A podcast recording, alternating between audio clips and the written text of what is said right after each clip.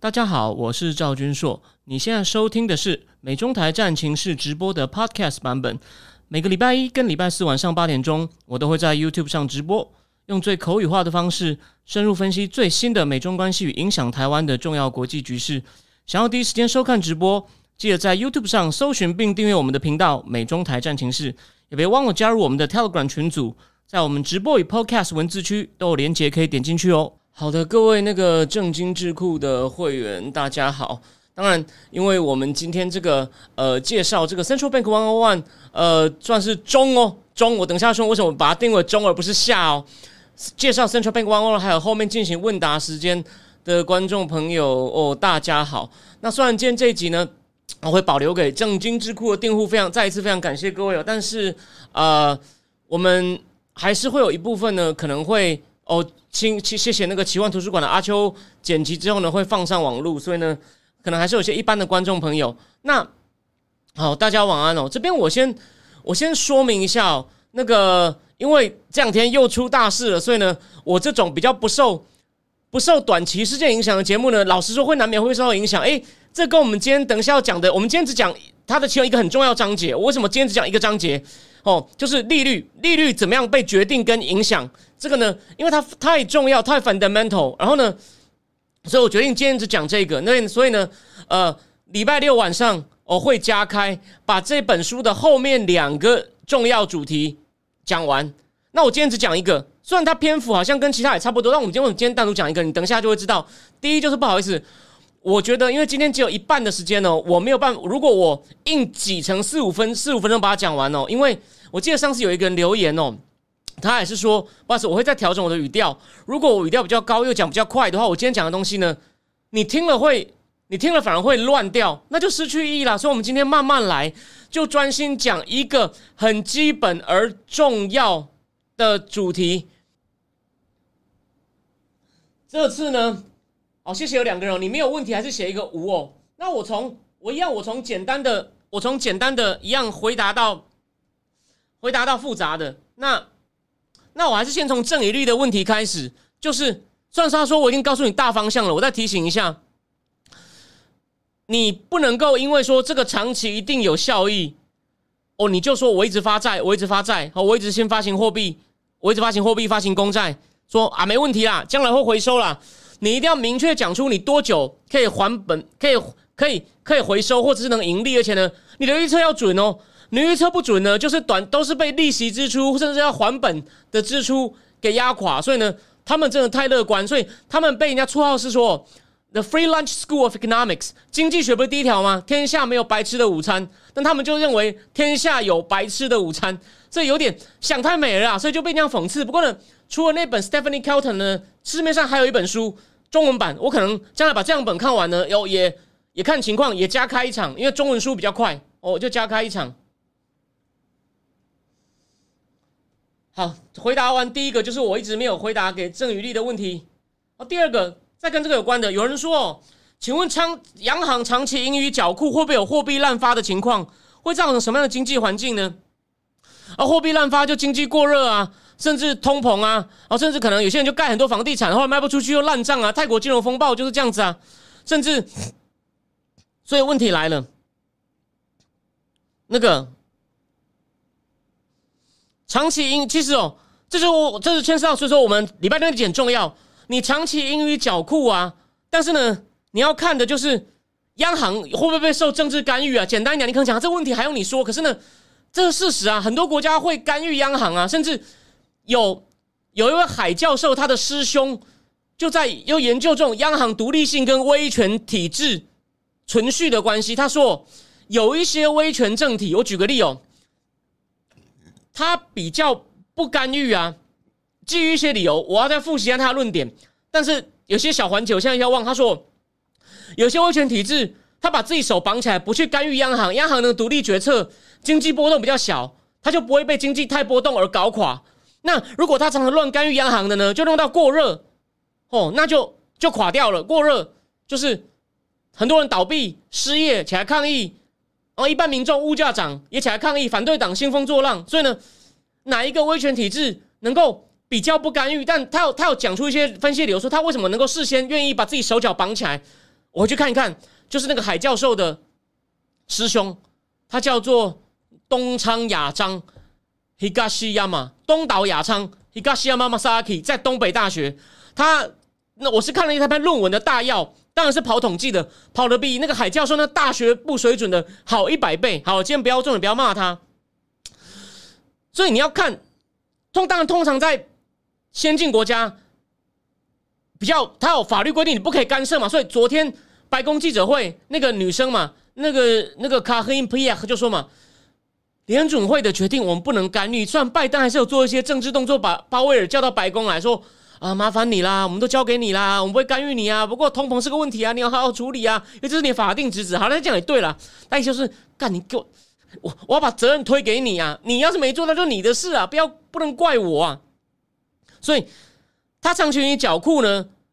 比如说嘛，如果他长期于缴库，那一个国家管理不善，啊，把那些钱拿出去贷给贷给朋友。菲律宾有一本，那都是政治学家写的，在讲菲律宾的家族如何盲目贷款、掏空银行。Paul Hutchcroft，Paul Hutchcroft，那是一本讲东南亚甚至政治经济学那种实际研究的经典。他研究菲律宾的大家族如何掏空银行，所以你还是要看他具体的政治环境。哦，就说长期英语缴库不代表一定货币滥发，但是如果缺少严格的法律或者一些政客伸手会乱进去，像在发展的国家就就有可能。当然，有些发展中国家它怎么会有长期盈余呢。哎，你可能会这样问我，哎，有可能啊，像普丁啊，石油赚很多钱啊，或者是一些天然资源啊，马来西亚的锡啊，非洲有些国家一些天然资源的出口啊，为什么叫象牙海岸？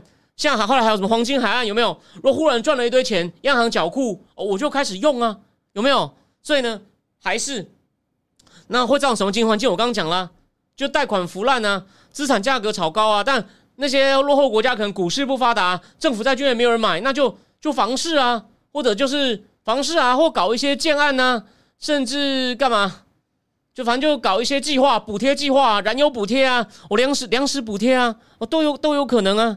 那或者是加薪啊，国营工人啊，拉丁美洲的民粹主义 （macroeconomic populism） 就是笼络农工大众，哦，为了选举竞争，然后呢就乱发，就是帮农工大众疯狂加薪，然后呢加薪，加薪又把物价推高，物价推高只好再加薪。简单说这样啊，细节，拉丁美洲六七年代的民粹主义很严重，有机会我们再讲。以后好，第一个问题讲完了，好，第一个是第十二个问题。好，再来，一种货币会具备哪些功能成为成为霸权？第一，流动性很高啊，我随时要都有，随时不要也有人接。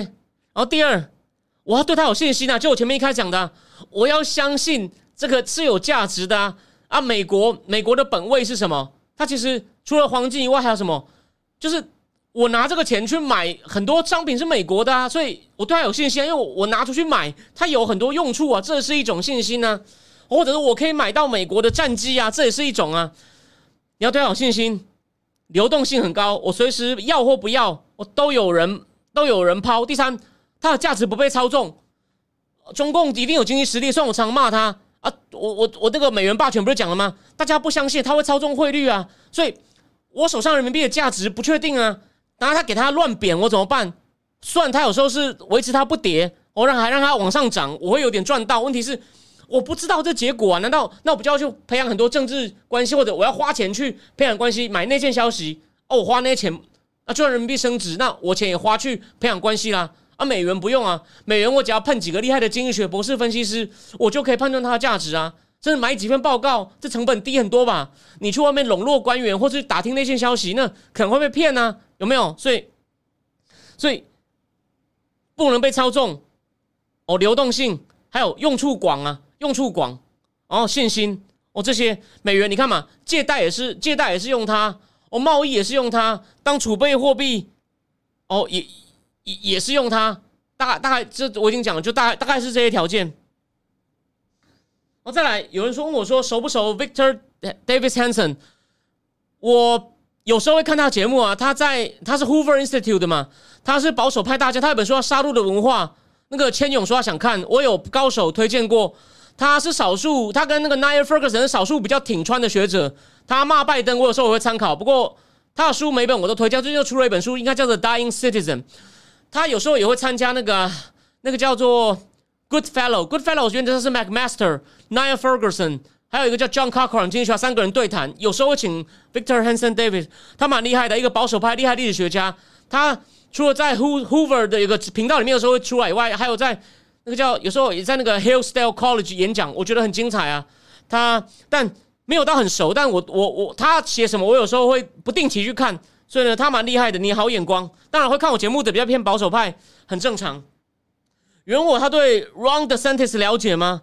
不能算很了解。可是呢，唯一目前假设川普不选哦，他就会暴起，因为他是年纪、视野最接近川普路线又没有川普缺点的人。但我大致上最重要的东西我了解，他对迪斯纳也很强硬啊。他很多保守派的主张，他能强力的贯彻。然后呢，他疫情控制也不错，佛罗里达经济也搞得不错。有些从纽约都搬去了，就算是民主党，他还是说我受不了了，哦，我搬去佛罗里达。虽然我不喜欢他政治立场，不过他环境还不错，在佛罗里达治理也不错。他他年轻，他好像年纪跟我差不多，诶，就是没有川普的的川普路线的最佳执行人。我从他过去的政绩，从他的年纪，还有他的强硬度，哦，他。虽然他目前以内政为主，好像他也批评过中共，所以也对中共的那个方面的 credibility 哦也让人放心，没有错啊。有一期杂志叫他的川普的继承者，那终结者没有哦。你现在看哦，如果以共和党内部的民调啊，他虽然是第二名，但还是输川普，川普还是得到六成共和党人支持。我之前不是有一集在战情室里面讲吗？Peggy Noonan 有讲过，虽然川普对议员的影响力，议员要投要支持谁，影响力有点不够大，因为有很多理由，选民觉得。川普搞不清我们当地状况，所以呢，我会注知，我会注意一下你川普支持谁，但我不一定会听你的。可是讲到总统哦，你听我说，先不管中间选民跟民主党、共和党内部，第一，川普有他们还是川普有点冤啊。我讲了嘛，我不能透露，不要说台湾的，台湾都觉得选举可能有些弊端的人，他们大家只是不好意思讲，那我就直接讲了，我的立场还是很一致，法律上无法证明选举结果被改变，但是很多地方明显有弊端，那。这个弊端有可能影响到选举，这样想呢，台湾都不少。你想，共和党他有四成的人觉得，这四成的人大概九成是挺川的啦，然后剩下就算觉得川普是输了，可是呢，拜登做成这样，你难道不会觉得该还川普一个公道吗？为什么川普做的这么好，还还会输给这个这个没有用的老高？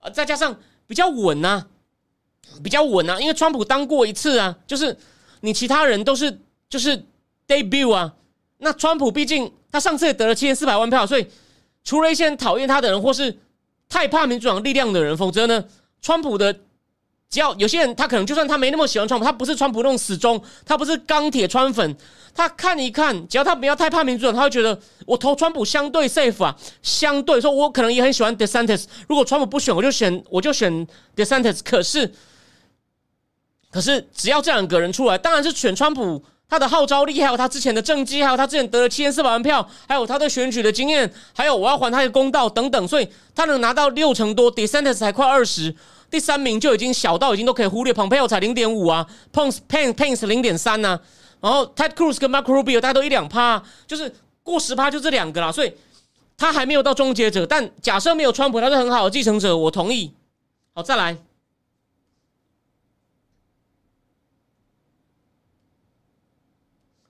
再先讲一个话题哦，有人问我说二十大将至，他问我对习连任领导班子稳定或翻新有观察吗？谢谢你，我坦白说，这个我先跟你说一下，抱歉，观察的不够，因为省级的升迁，他有图给我令，谢谢你。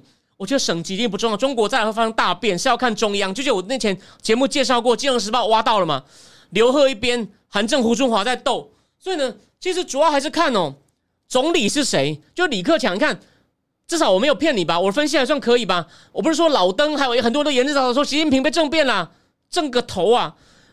只是他暂时又把李克强拿出来挡一下，经济不好，反正救起来了。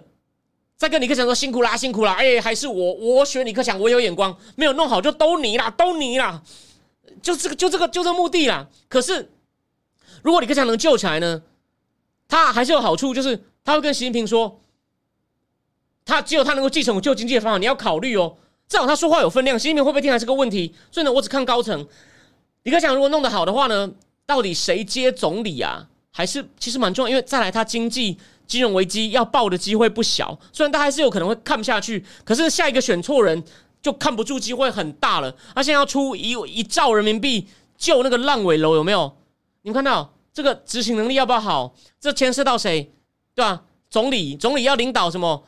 总理要领导财政部，甚至银行、银监会、证监会，甚至人行的人好好开会，组成一个小组。这些事重不重要？所以总理最重要。如果总理镇不住线，总理不够了解，所以其实我觉得这比省级的重要。但是，然后呢，至于外交的话，你可以小写一篇长文。我那时候看完，但有些细节我有点忘了，我去看一下，我再回答。不好意思，这题不能够答好，先跟你回答问的人说抱歉。好，有人问说经济方针的班子会有改变吗？好像换了一个何立峰嘛，那个发改委。可是我我我讲大方向，这问题我还也不能答得够好。但是我的答案目前暂时够好，还是老话，他现在已经谈不上什么规划。规划我我在美容台战区也都讲过了嘛，都是以国家安全为主。你看重罚滴滴，虽然有人觉得这是好事，可是你不虽然他只是暂时，好像情况不对，不能再这样打，打到人都吓跑。他暂时出现一个缓解动作，问题是。你敢保证你将来不乱搞吗？你现在哪一件事不是用国家安全？我我我我我我我我礼拜一那集不是讲了吗？那个你就算逼 TikTok 出售，中共可能不卖啊，说演算法是我们的敏感科技，我们的法规不能不能卖啊。那美国说你怎么我就是要逼你卖啊，不然那我把你禁掉喽。他说经济学人都说一定有一个人要让步，但谁让目前不知道。所以你有没有看到我的意思？就是。你那些经济现在经济大增方针就是一个，习近平当然也想要经济成长，但只要威胁到他的权威，威胁到就只要看起来有让美国想有机会像川普这样打他，他宁可先拿盾牌，就算我不去生产不搞经济，我就拿个盾牌在那边挡你，我也要站在这边，我宁可饿一点，我饿一点，我少吃一点，只要我怀疑你拜登，就算或者是拜登之后政府，就算不是川普是 DeSantis 会忽然再出拳打我，我宁可训练人做盾牌。哦，我我不去做其他产品，新品就是已经有点 hysteria，这个我应该没讲错吧？但你有不同意见，欢迎在聊天室提，或者是私底下再问。所以呢，经济大经济方针呢，他现在讲很多好听，一定还是想继续保持改革开放，都假的啦。主要就是国家安全了。再重复一次，《华尔街日报》追中共经济最厉害的魏玲玲独家消息最多，魏玲玲讲了嘛？中共的五年计划听看读起来像国家安全报告，啥事都国家安全，只要觉得对我威胁，马上关门封起来打压都没有错。所以呢，当然经济领导办错方针，也许比较像一个小李克强的话，也许能够适当的矫正。但是呢，习近平不走哦。他持续被王鹤、王沪宁这种草包误导的话呢，你就千万哦不要太乐观。所以呢，经济方针还是以国安为主，国安为主不会改变。当然，短期内就是因为他这样一直以国安为主，牺牲经济成长，然后呢老老问题也盖不住了。他主要是他救火能力好不好？所以呢，他怎么讲经济大方针都已经不重要了哦。重点是他短期内，你看嘛，已经出了一兆，河南也出了一个。纾困基金要纾困这些烂尾楼或者是房地产商，他短期能不能好好的救火？救不好就开玩笑了。所以你看，现在人行也不能升息嘛，这个我去年就预测到了嘛。美国开始升息，你看你人行怎么办？所以这人行也不敢放水啊。所以到底要怎么救？或者是把房地产部分国有化，可不可以？或者是赶快建价，帮房地产不行的房地产商建价，把他资产建价，用工找一个比较厉害的，不会乱估乱高低，建完价赶快帮他卖。帮他换一点现金，把钱还一还，我有办法有效率的主导市场重整。最后讲一个，再讲一个消息，我不能透露资源来源。香港大律师所律师最近忙翻了，你想看，不是香港已经被习近平弄烂了吗？怎么业绩律师所会忙呢？他在处理中共房地产。债券违约的事情，债券违约的索赔球场，我去年不是有好几集念给大家听，那些中共房地产债券的那个值利率变多高吗？都已经接近二十了，有没有？现在有些开始在违约，律师都忙得要死。